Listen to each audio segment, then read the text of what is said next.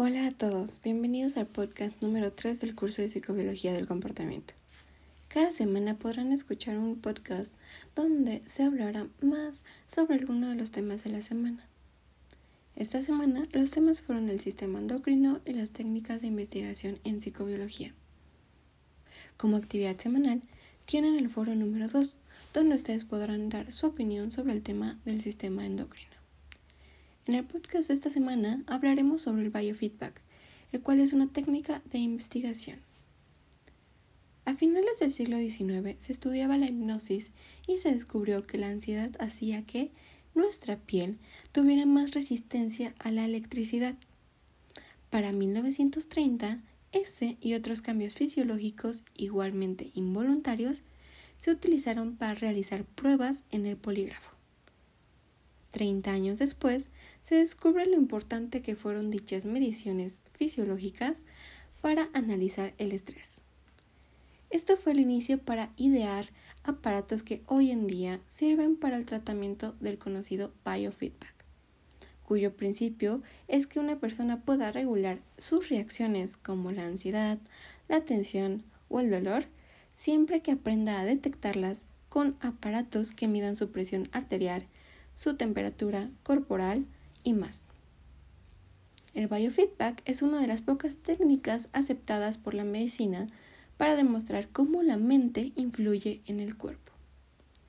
Los efectos del estrés, como la indigestión o el insomnio, se pueden regular por uno mismo, con los mismos principios que son utilizados en la meditación y la hipnosis para investigar los estados de la conciencia.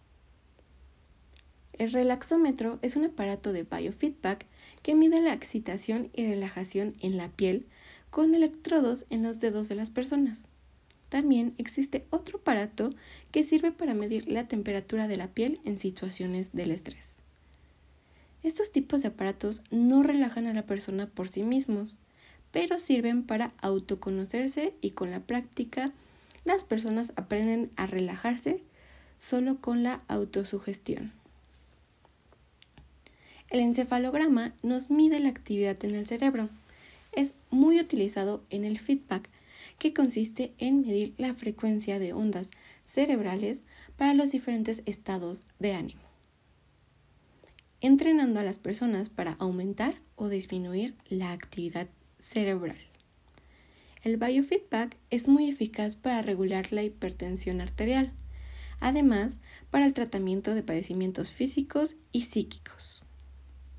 En la actualidad se está llegando a estados extremos de estrés y ansiedad en la población debido a la pandemia de COVID-19.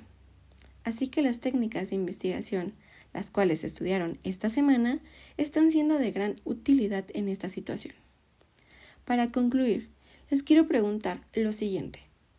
¿Creen que el biofeedback nos pueda ayudar a controlar los cambios fisiológicos involuntarios para así reducir el estrés y la ansiedad?